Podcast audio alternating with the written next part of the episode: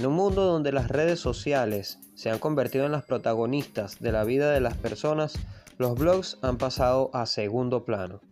Algunas personas afirman que este tipo de herramientas carece de efectividad. En tu empresa online pensamos totalmente lo contrario. Para nosotros el blog es la herramienta definitiva de marketing digital para cualquier negocio. Por eso, en Somos Bloggers, trataremos esta temporada temas acerca de la monetización y de cómo sacar el mejor provecho a tu blog. Bienvenido, esto es Somos Bloggers, el podcast.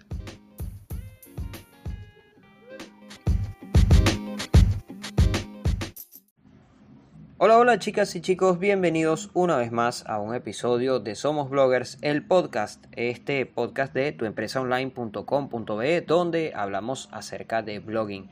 En episodios anteriores hemos estado hablando acerca de la monetización o de cómo sacarle provecho a distintos blogs, como lo fueron el caso de los blogs de fotografía y los blogs de noticias que son muy comunes hoy en día en la blogosfera.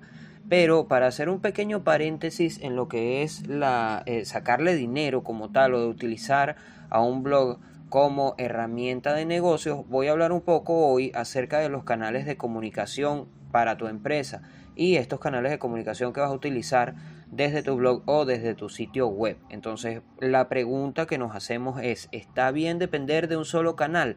Esto es, este episodio es basado en un artículo que hice en tuempresaonline.com.be, el cual pueden encontrar por allá en la sección blog y pueden este, también acceder a la información de forma escrita.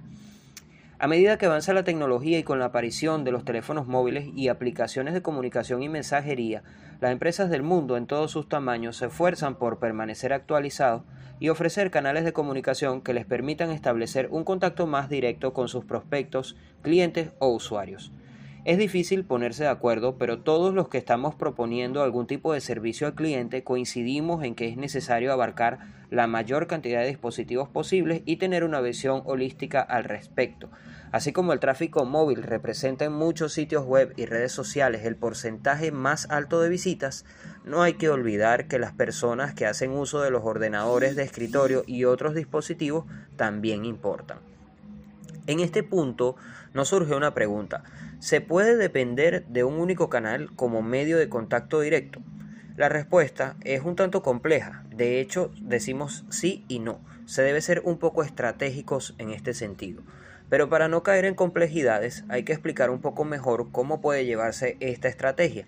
La verdad es que la solución es mucho más simple de lo que parece, por muy compleja que pueda eh, sonar. Cuando decimos sí y no, concretamente hacemos referencia a no tener un único canal, sino a establecer un medio prioritario de contacto que sea suficientemente cómodo para el usuario, pero también para la empresa, sin descuidar los medios secundarios.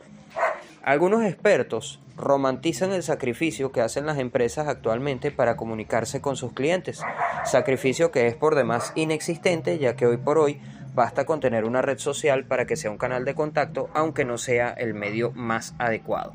Siempre se recomienda utilizar medios que sean un poco menos públicos, como el caso del email, como las herramientas de mensajería, para poder hacer envío de información sensible.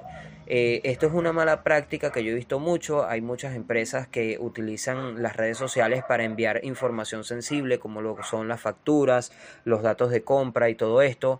Y hay que tener en cuenta que estos datos no pueden revelarse de esta forma. Las redes sociales tienden a ser públicas y este tipo de información es confidencial. Pero bueno, retomando un poco la idea anterior, es necesario establecer como prioritario un canal que permita la comunicación desde cualquier dispositivo, ya sea un celular, una tablet, una Mac, un ordenador de escritorio o incluso un televisor inteligente. Esto evitará que la persona que te visita tenga que cambiar de dispositivo para poder contactarte. En este sentido, existen dos tipos de medios que pueden usar eh, en tu negocio, que puedes usar en tu negocio para tal fin, y pues se clasifican como tal como medios pasivos y medios activos. Entre los medios pasivos podemos nombrar el email y me atrevería a decir que actualmente no existe casi nadie en el planeta que no tenga un email. Para hacer uso de cualquier servicio en Internet es necesario tener dicho medio. Incluso para hacer uso de un celular o de un teléfono inteligente, hoy en día es necesario tener un correo electrónico. Entonces el email es un medio pasivo puesto que puede ser revisado y respondido en una hora concreta del día. Requiere una comunicación un tanto más formal que no necesariamente debe ser así, pero tiene la característica de ser multidispositivo y su efectividad en la comunicación corporativa o con los clientes ya está comprobada. De hecho, cuando nosotros necesitamos hacer una solicitud a una empresa en específico, cualquier, cualquiera que sea esta empresa, eh, generalmente hacemos esas solicitudes vía correo electrónico. Hoy por hoy las personas eh, utilizan más los canales de comunicación como las herramientas de mensajería, ya sea WhatsApp, ya sea Telegram, pero cuando se habla de comunicación corporativa, el email sigue siendo el más importante. Así que si tienes un email de empresa o negocio corporativo, como le llaman, Evita suscribir esa dirección a servicios que solo envían spam o publicidad. En su lugar, utilízalo solo para asuntos que tengan que ver con tu negocio. Una dirección de correo, utiliza una dirección de correo que sea únicamente para recibir eh, mensajes de esos clientes. Como hacemos nosotros, en nuestro caso, tenemos una dirección de email de dominio público, que en este caso sería la de Gmail, y que la usamos para proveedores, servicios esenciales, automatizaciones y pues tenemos varias cuentas de correo corporativo que utilizamos para comunicarnos con los prospectos o con los clientes, ya sea a través de soporte, ya sea a través de publicidad, ya sea a través de la cuenta principal y pues nada, ya tú puedes allí eh, sentirte libre de hacer lo mismo si te parece. De, de hecho, te vas a dar cuenta de cómo todo es un poco más ordenado a la hora de tener distintas bandejas de correo para poder recibir distintas solicitudes de los usuarios. Entonces así vas a poder segmentar todo lo que es este, esta, estas solicitudes y no vas a tener todo mezclado que suele ser un poquito engorroso, especialmente cuando tienes una empresa grande y pues obviamente necesitas clasificar esas conversaciones para enviarlas a distintos departamentos. Por otro lado tenemos también los medios activos que son los chats de soporte y los chatbots. Los chats de soporte ofrecen una ventaja increíble a los usuarios, ya que no necesitan iniciar ninguna aplicación ni sesión para establecer contacto con tu negocio, lo cual les permitirá comunicarse desde cualquier dispositivo, ya sea propio o de terceros. Por su parte, los chatbots simulan una conversación con su cliente o con tu prospecto y pueden ser muy útiles para resolver dudas frecuentes y puntuales. La diferencia entre chat de soporte y chatbot es que el chat de soporte es en vivo, mientras que el chatbot ya tiene respuestas programadas. Entonces la persona interactúa con ese bot y de alguna manera ese bot responde a sus preguntas frecuentes. Ojo, este episodio no trata de los chatbots, próximamente voy a hacer uno donde voy a estar hablando acerca de ellos. Ahora bien, hay algo que pasa muy comúnmente en los sitios web y es el uso de WhatsApp u otras aplicaciones como canal de contacto. Para nadie es un secreto que WhatsApp sigue siendo la aplicación líder en mensajería a nivel mundial. De hecho, hoy por hoy y debido a la inmediatez que provee este canal de comunicación, se ha convertido en el favorito de las empresas y marcas, al punto de que actualmente casi todas disponen de esta vía para dar soporte a sus usuarios o clientes. De hecho, es muy habitual, como ya había dicho, encontrar en los sitios web un botón flotante que le permite a los usuarios iniciar un chat por medio de la aplicación.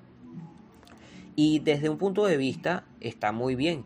Prácticamente todo el mundo utiliza WhatsApp, al menos en América Latina, prácticamente. Pero tenemos que hacer en énfasis en esta palabra de prácticamente, puesto que ya expusimos anteriormente que existen diferentes dispositivos desde los que el usuario puede acceder y nadie niega de verdad la comodidad que ofrecen este tipo de aplicaciones, pero como negocios no podemos asumir que todos utilicen un mismo canal. Por lo tanto, el uso de WhatsApp o aplicaciones similares puede emplearse como canal de contacto secundario. Cabe destacar que no es que yo esté en contra de WhatsApp. Esto aplica también a Telegram, aplica a Facebook Messenger, a Signal, a Line o cualquier otra aplicación que requiera un inicio de sesión o que se ejecute en forma nativa desde un dispositivo concreto. Es decir, aplicaciones que eh, requieran la descarga de la misma al dispositivo para que la persona pueda contactarte. Entonces, hay que mencionarlo. ¿Qué pasa con los que no usan esa aplicación que destinaste como canal de comunicación? No podemos obligar a estas personas a descargar esa aplicación e instalarla para que puedan resolver algún problema o alguna duda. De hecho, ellos no deberían hacerlo cuando hay canales igual de directos y efectivos como, ya como los que ya había nombrado, como el caso de eh, el email, de los chatbots y de los chats de soporte. Como dije, no está mal hacer de WhatsApp ni ninguna otra aplicación un canal de comunicación directa. De hecho, nosotros tenemos un chat de soporte y un chatbot en Telegram. Lo que está incorrecto es hacerlo el canal prioritario de contacto sin ofrecer importancia a los demás o peor aún, convertirlo en el único canal disponible. En nuestro caso, los canales prioritarios de comunicación son el chat de soporte, que pueden acceder a él a través de nuestro sitio web tuempresaonline.com.be y el email, que por supuesto siempre lo estamos respondiendo. Son incontables los casos de startups y de Pimes que ofrecen un canal de contacto y al momento de escribirles tardan un mes en responder, algo que hoy en día está sucediendo con los correos electrónicos y que nosotros vemos como una mala práctica. Esto afecta de verdad la reputación de tu marca. Si tienes un correo electrónico, revísalo periódicamente y como te dije anteriormente, eh, establece una dirección en donde cada vez que eh, recibas una alerta se trate del mensaje de un cliente y no de un correo masivo que te están enviando. Entonces, a continuación te voy a dar algunas razones por las cuales una aplicación móvil no debería ser un canal principal de contacto. Y la primera es que hay personas que no usan esa aplicación que tú hayas destinado. Además de las personas que ingresan a tu sitio web desde dispositivos distintos al celular, hay que mencionar que algunos no usan WhatsApp o no usan Telegram. Es cierto que, es una minoría, por supuesto, pero hay que tener en cuenta esto. Y ni hablar, pues, como dije, de Telegram. Si los primeros existen, imagínate cuántos no usan Telegram. En el caso de Facebook Messenger hay que considerar que se trata de una aplicación separada de Facebook y no todo el mundo la instala en su celular. De hecho, si estás desde el ordenador, también se vuelve un poquito engorroso eh, el hecho de enviar un mensaje a un botón flotante de Facebook Messenger. Así que es importantísimo tener en cuenta esto. Y pues las demás aplicaciones como Signal, Line, etcétera, pues por razones obvias excluyen a la mayoría de los visitantes que van a llegar a tu sitio web porque como ya sabemos son aplicaciones que no todo el mundo descarga y que por ende no sería lo más conveniente utilizarlas como canal prioritario. Ojo, ten en cuenta que esto puede establecerse únicamente si tu blog es especialista en alguna de estas aplicaciones y por ende pues para dar un poco de branding sí puedes utilizarla. Pero obviamente esto será muy muy segmentado y ya tendrías que evaluar si esa estrategia te funciona o no te funciona. La segunda eh, razón es que no todo el mundo quiere revelar su información personal de hecho, algunas personas solo necesitan hacer una pregunta sin revelar sus datos de contacto. Muchos consideran que el número telefónico es solo para familiares o personas cercanas y esto está bien. De hecho, ningún negocio debería obligar a un prospecto a revelar sus datos personales o de contacto, salvo que la situación lo requiera, por ejemplo, para emitir una factura. El anonimato debería ser un derecho y de hecho es un derecho. Las aplicaciones móviles tienen esta característica. Eh, de grabar los datos de contacto de las personas. Como marca, la privacidad y la confidencialidad de los usuarios debe ser una prioridad para nosotros. Esto es lo que distingue a un buen servicio de uno no tan bueno. Eh, como tercera opción es que el internauta no debe cambiar de dispositivo. Anteriormente hice mención a esto. La frase de pónselo fácil a tus clientes hace referencia a conocer sus comportamientos y ofrecer opciones que se adapten a ellos. Hacerle la vida sencilla a tu cliente eh, significa que o no implica que tú debas complicar la propia. Los avances tecnológicos buscan simplificar. De hecho, durante muchos, durante muchos años hemos hecho actividades muy engorrosas y hoy en día tenemos la oportunidad de ofrecer soluciones simples a problemas complejos. La comunicación es quizás uno de esos problemas más serios que existen. Finalmente, y como consejo, utiliza siempre canales de contacto que beneficien no solo a tu cliente, sino también a tu marca. Y pues si necesitas asesoría para la implementación de esos canales de contacto multidispositivo para tu empresa o para tu blog, puedes ponerte en contacto con nosotros a través de tuempresaonline.com.be y con muchísimo gusto nosotros te vamos a ayudar en el proceso. Me despido el día de hoy, no sin antes recordarte nuestros patrocinantes, eh, tuempresaonline.com.be, donde también puedes encontrar este podcast en la sección podcast. También allí somos bloggers, todos los episodios que ya hemos realizado, más este. Y por supuesto, Generación FM o Generación Podcast también, a quienes puedes eh, contactar a través de las redes sociales si quieres crear un podcast o si tienes alguno de ellos. Te espero próximamente en un nuevo episodio. Muchísimas gracias por escucharme el día de hoy. Mi nombre es Delwis Rivas y nos vemos en una próxima ocasión. Esto ha sido Somos Bloggers, nuestras redes sociales, arroba sigue blogueando. Chao, chao.